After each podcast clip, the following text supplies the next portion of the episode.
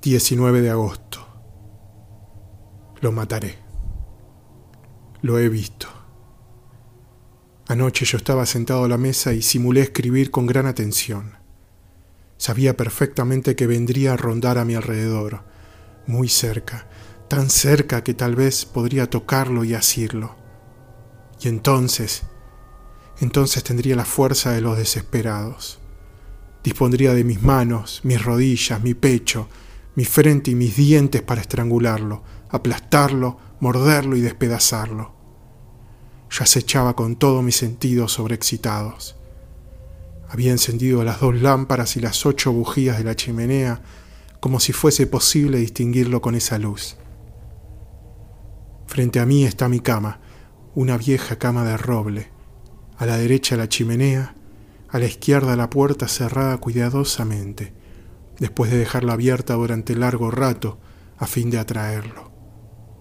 Detrás de mí un gran armario, con espejos que todos los días me servía para afeitarme y vestirme, y donde acostumbraba mirarme de pies a cabeza cuando pasaba frente a él. Como dije antes, simulaba escribir para engañarlo, pues él también me espiaba. De pronto sentí, sentí Tuve la certeza de que leía por encima de mi hombro, de que estaba allí, rozándome la oreja. Me levanté con las manos extendidas, girando con tal rapidez que estuve a punto de caer. Pues bien, se veía como si fuera pleno día, y sin embargo, no me vi en el espejo. Estaba vacío, claro, profundo y resplandeciente de luz. Mi imagen no aparecía y yo estaba frente a él. Veía aquel vidrio totalmente límpido de arriba a abajo y lo miraba con ojos extraviados. No me atreví a avanzar y ya no tuve valor para hacer un movimiento más. Sentía que él estaba allí, pero no se me escaparía otra vez. Con su cuerpo imperceptible que me impedía reflejarme en el espejo, Cuánto miedo sentí. De pronto mi imagen volvió a reflejarse, pero como si estuviese envuelta en la bruma, como si la observase a través de una capa de agua. Me parecía que esa agua se deslizaba lentamente de izquierda a derecha y que paulatinamente mi imagen adquiría mayor nitidez. Era como el final de un eclipse. Lo que la ocultaba no parecía tener contornos precisos. Era una especie de transparencia opaca que poco a poco se aclaraba. Por último, pude distinguirme completamente como todos los días. Lo había visto. Conservo el espanto que aún me hace estremecer. 20 de agosto. ¿Cómo podré matarlo si está fuera de mi alcance? Envenenándolo. Pero él me verá mezclar el veneno en el agua y tal vez nuestros venenos no tienen ningún efecto sobre un cuerpo imperceptible. No, no. Decididamente no. Pero entonces, ¿qué haré entonces? 21 de agosto. He llamado a un cerrajero de Rouen y le he encargado persianas metálicas como las que tienen algunas residencias particulares de París, en la planta baja, para evitar los robos. Me haré además una puerta similar, me debe haber tomado por un cobarde, pero no importa. 10 de septiembre. Rouen, Hotel Continental. Ha sucedido. Ha sucedido. Pero, ¿habrá muerto? Lo que vi me ha trastornado. Ayer, después que el cerrajero colocó la persiana y la puerta de hierro, dejé todo abierto hasta medianoche pesar de que comenzaba a hacer frío. De improviso, sentí que estaba aquí y me invadió la alegría, una enorme alegría. Me levanté lentamente y caminé en cualquier dirección durante algún tiempo para que no sospechase nada.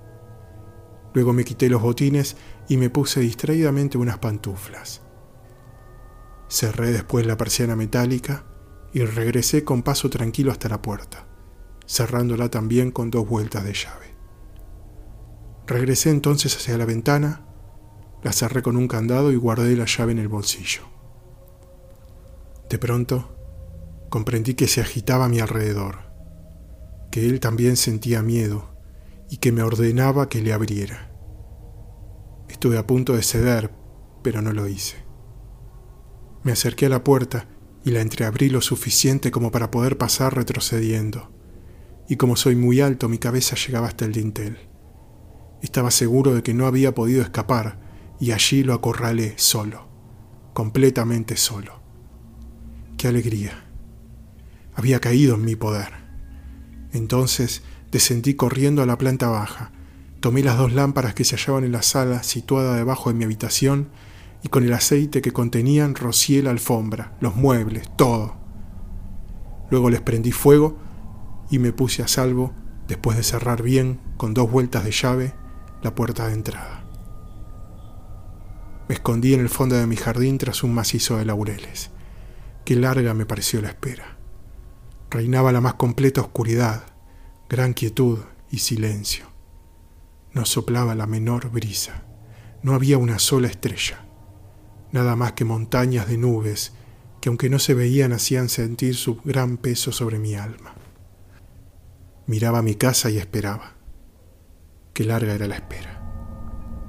Creía que el fuego ya se había extinguido por sí solo o que él lo había extinguido, hasta que vi que una de las ventanas se hacía astillas debido a la presión del incendio, y una gran llamarada roja y amarilla, larga, flexible y acariciante, ascendía por la pared blanca hasta rebasar el techo.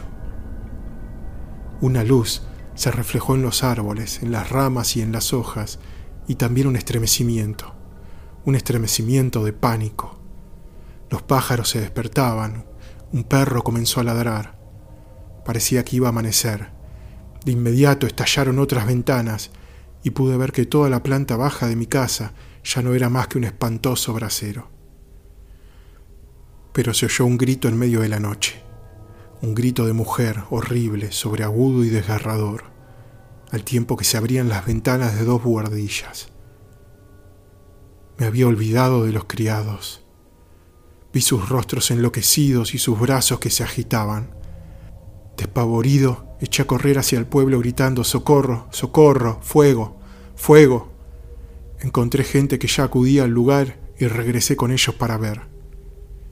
La casa ya solo era una hoguera horrible y magnífica, una gigantesca hoguera que iluminaba la tierra, una hoguera donde ardían los hombres y él también, él, mi prisionero, el nuevo ser, el nuevo amo, el orla. De pronto el techo entero se derrumbó entre las paredes y un volcán de llamas ascendió hasta el cielo.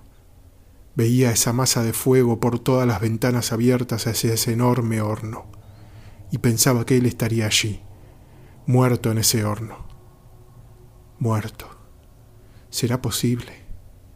¿Acaso su cuerpo que la luz atravesaba podía destruirse por los mismos medios que destruyen nuestros cuerpos? ¿Y si no hubiera muerto?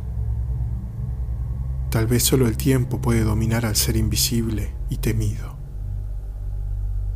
para que ese cuerpo transparente, ese cuerpo invisible, ese cuerpo de espíritu, si también está expuesto a los males, las heridas, las enfermedades y la destrucción prematura?